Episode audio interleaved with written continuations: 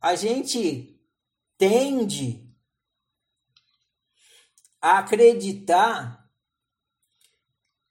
que a gente transmite significado. Quando você fala assim, raiva, tô com raiva, você tende a acreditar que você está transmitindo esse significado, raiva. Mas não, você está emitindo um som, a pessoa está recebendo esse som, está emitindo um estímulo sonoro, a pessoa está recebendo esse estímulo sonoro, decodificando, e a hora que ela decodifica, como ela já tem um sistema de crenças na cabeça dela do que é raiva, a ligação entre raiva e a experiência de fato, ela acessa a experiência que ela tem através do som que você emitiu. Se a pessoa não tiver a experiência, você pode falar o quanto for, ela não vai entender o que está falando. Eu lembrei de uma história interessante, eu vou contar para vocês eu já trabalhei de outras profissões.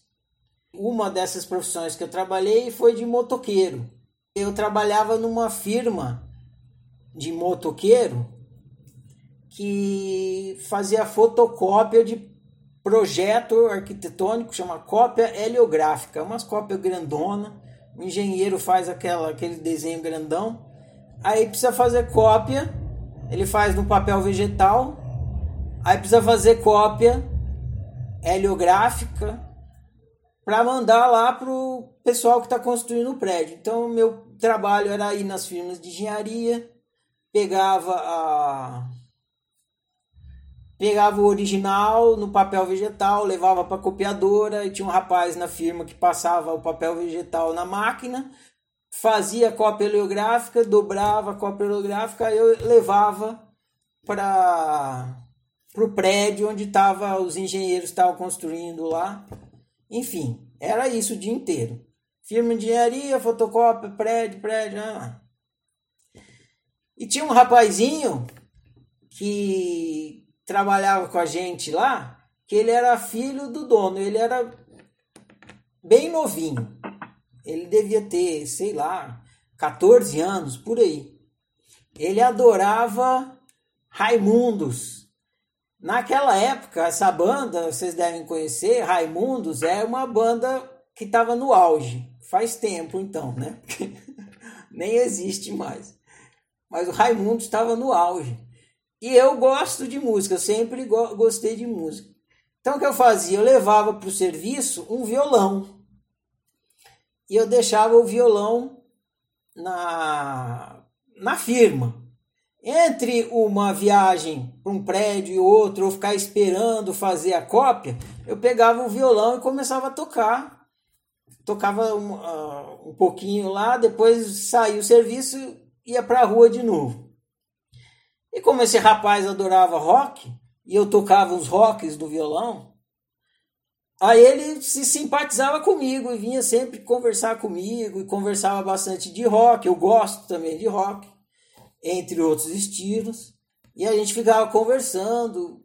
E eu lembro que ele reclamava das músicas que o pai dele ouvia.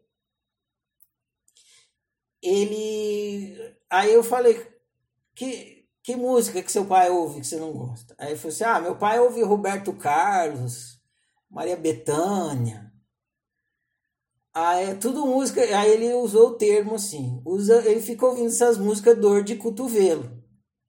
Rock, em geral, é o oposto, não é dor de cotovelo. Rock é uma música de revolução, né? Aquela coisa de briga e tal. Então, energia nesse sentido. E eu eu gosto de Roberto Carlos, Maria Bethânia, eu gosto muito de MPB. Então eu, eu tentava tipo passar para ele um pouco assim, que também era legal, tinha uma coisa bacana ali.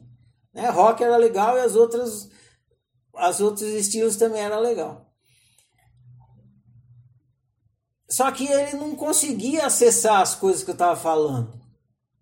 Eu falava, explicava, comentava e parecia que eu estava falando grego para ele. Daí um dia eu saquei porque que ele não estava entendendo. Aí eu perguntei assim, se não me engano, o nome dela era Rodrigo. Eu falei assim, Rodrigo, você já namorou alguém e se apaixonou por uma pessoa? Aí falou assim, não, nunca. Nunca namorei uma e nunca fiquei apaixonado. Aí falei, então, você nunca vai entender o que é uma dor de cotovelo. Não é porque você nunca se apaixonou e nunca teve uma namorada, nunca se apaixonou. Como é que você vai entender o que é uma dor de cotovelo? Quando seu pai tá ouvindo música dor de cotovelo, ele já tem a experiência de ter se apaixonado e ter levado um pé na bunda e ter, ter ou não dar certo, ou a pessoa sair, enfim, e ficar curtindo a dor de cotovelo. Você não tem a experiência, então como que você vai entender o que seu pai sente quando está ouvindo a música? É isso. Ah, você não consegue acessar um significado se você não tiver aquela experiência. As palavras, os significantes, eles são como é, dedos batendo na tecla do computador que você é. E eles despertam coisas dentro do computador, são os significados. Eles fazem isso porque você já tem um sistema de crença. Agora, se você recebe uma palavra que você não tem aquela experiência, não faz sentido para você. Por quê? Porque o significado não vem na palavra. Ele não vem no estímulo que você recebe. O estímulo, ele estimula o despertar do significado. Mas o estímulo é só estímulo. É só realidade objetiva. A gente, desde neném, vai fazendo isso, significante, significado, significante, e fica automático. A gente já não percebe que tem as duas coisas. A gente começa a achar que a gente emite significado um para o outro.